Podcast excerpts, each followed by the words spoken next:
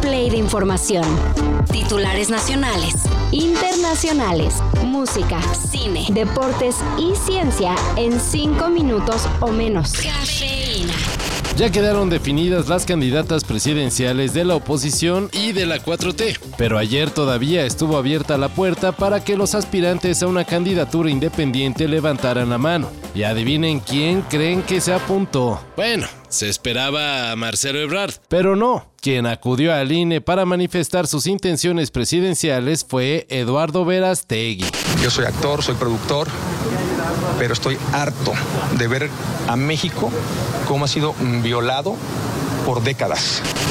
El ex Cairo y ahora popular líder de la ultraderecha y productor de la polémica película Sound of Freedom tiene que esperar a que el INE analice la documentación básica que registró. Y si todo está bien, luego tendrá que juntar algunas miles de firmas para entonces sí aparecer en las boletas del 2024. Levantar la imagen de Cairo, que siempre ha sido sensual, pero si le inyectamos dos, tres inyecciones eh, más de, de, de, ¿Ropa de más chiquita o qué? Sí, sí, más destapada. Bueno, y a todo esto, ¿dónde anda Marcelo Ebrard? Te amo, Jacqueline. Mira, ¿sabes qué? Ni aunque fueras el último hombre sobre la tierra, yo sería tu novia. ¿Mm? ¿Por qué no, eh? ¿Por qué no? ¿Qué, qué quieres a otro o qué? Sí, sí quiero a otro.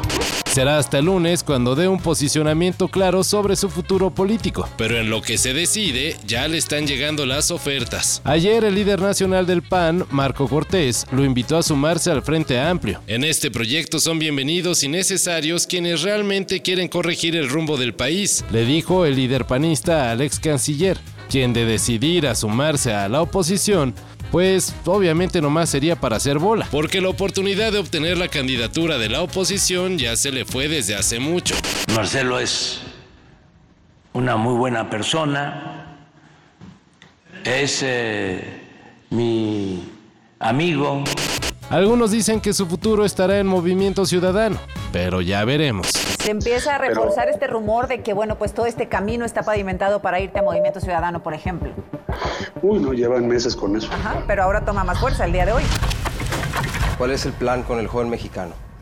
Esas cosas son más para Edu que, que para mí, pero obviamente lo tenemos muy en cuenta y sabemos del potencial que tiene y, y ahora es diseñar su carrera, cuál es el mejor momento para, y el mejor club para seguir haciéndolo crecer y en ello estamos.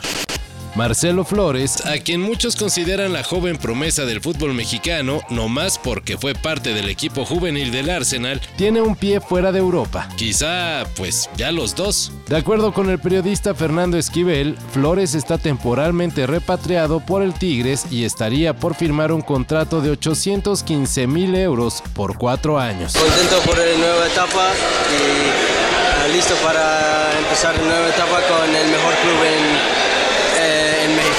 Marcelo Flores estuvo a nada de ser parte del equipo A del Arsenal, pero algo pasó y se desechó esa posibilidad. Luego fue al Real Oviedo de la segunda división de España y pues tampoco pasó mucho. Ahora con el Tigre se espera que agarre nivel, llegue a jugar el Mundial del 2026 y vuelva a ser del interés de clubes europeos. Digo, tiene apenas 20 años.